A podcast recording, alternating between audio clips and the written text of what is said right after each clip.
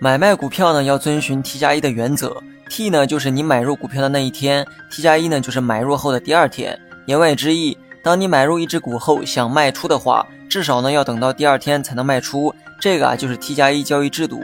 这个简单的制度呢，其实啊很多人呢都知道，但你有没有仔细想过，所谓的 T 加一呢是在先买后卖的前提下制定的规则。如果是先卖后买，则没有这个限制。如果你卖掉了持有的股票，想再买进来的话，没必要再等到第二天，当天呢就可以再买回来。所以呢，不难发现，所谓 T 加一是针对先买后卖的流程制定的限制，而对于先卖后买则是 T 加零制度。